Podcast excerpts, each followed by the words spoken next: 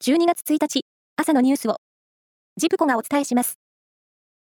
地球温暖化対策を話し合う国連の会議、COP28 が、UAE、アラブ首長国連邦のドバイで開幕しました。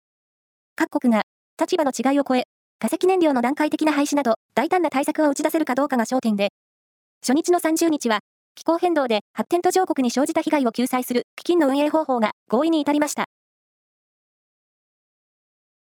京都大学などの研究チームは、iPS 細胞を使って有効な薬を探す方法で、腎臓の難病、多発性脳胞腎に有効とみられる薬をマウスによる実験で見つけたと、アメリカの科学雑誌に発表しました。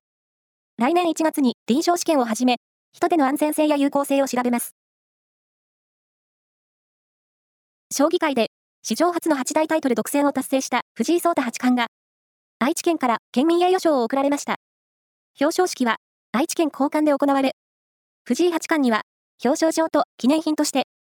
県の伝統工芸品に指定されている、終わり七宝の最優七宝柿つばたもんせすり箱と、新城市の蓬莱寺すずりが贈られました。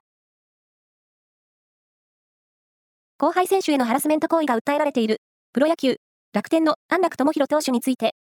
森井正幸球団社長は昨日、安楽投手を自由契約とし、来シーズンは契約を結ばない方針を明らかにしました。また、報道されている疑惑の内容については、ほぼ事実だと述べました。日本大学がアメリカンフットボール部を廃部とする方針を固めたことに対し、ライバル関係を長年築いてきた関西学院大学の OB が昨日、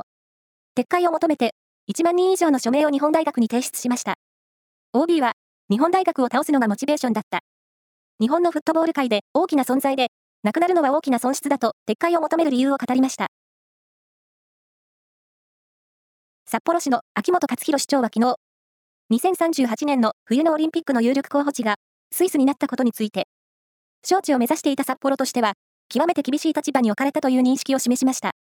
秋元市長は、今年中にも今後の方向性を決める考えです。ここまで、12月1日、朝のニュースをお伝えしました。以上です。